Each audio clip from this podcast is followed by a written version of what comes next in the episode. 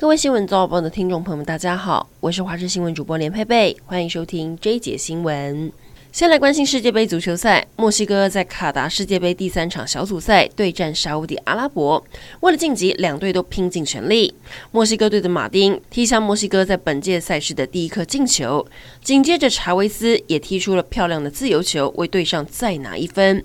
不过在最后补时阶段，被沙乌地阿拉伯再一次进攻下拿走了一分，以二比一结束比赛。最后两队都没能晋级十六强。世界杯小组赛最后一轮，D 组澳洲对上丹麦的比赛，袋鼠军团写下了不少惊奇。尽管控球率不到三成，但是靠着莱基在第六十分钟破门，最终以一比零击败丹麦。澳洲队史第一次在世足小组赛拿下两胜，这更是他们睽违十六年再度晋级世界杯十六强。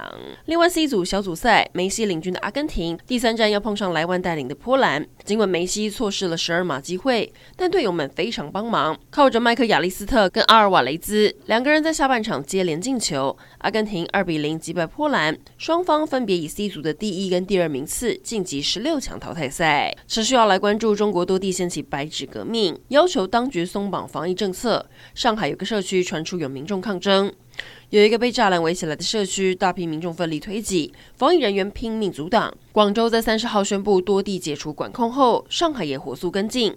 官方微博昨天晚上宣布，从今天凌晨零点开始，二十四个高风险区解除管控，十个区域实施常态化的防控措施。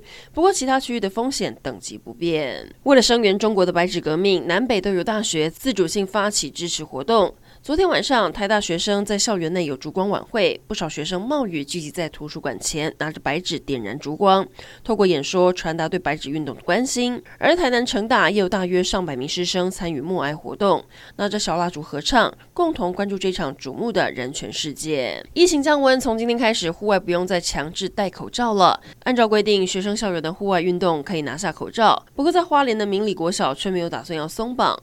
校长解释，早在疫情爆发前，当时学校就为了防堵肠病毒，养成全程戴口罩的习惯，肠病毒也有明显减少。因此，未来如果小朋友没有特别不适，就会继续戴。对此，花莲县教育局表示尊重学校的决定，家长也普遍认同学校的做法。娱乐消息来关注，韩国亚洲音乐大奖妈妈今天正式更名为妈妈大奖。昨天在大阪金瓷巨蛋举办了第二场颁奖典礼，朴宝剑第四度担任主持人。天团防弹少年团 BTS 拿到了最受欢迎男歌手奖，而 BTS 夺下了年度专辑大奖、年度艺人奖、最佳男子团体奖、妈妈白金奖。今明两天受到东北季风影响，天气转凉，而南部虽然最高温也有来到将近三十度，不过早晚明显感受到有寒意。以嘉义市来说，清晨只有十八度左右，所以有不少民众想在起床后来碗热热的暖暖胃。牛杂汤业者手没停过，店里座位早就被坐满。另外，有些人顶着寒风，喝着古早味的炭烧杏仁茶，瞬间身体都暖和起来。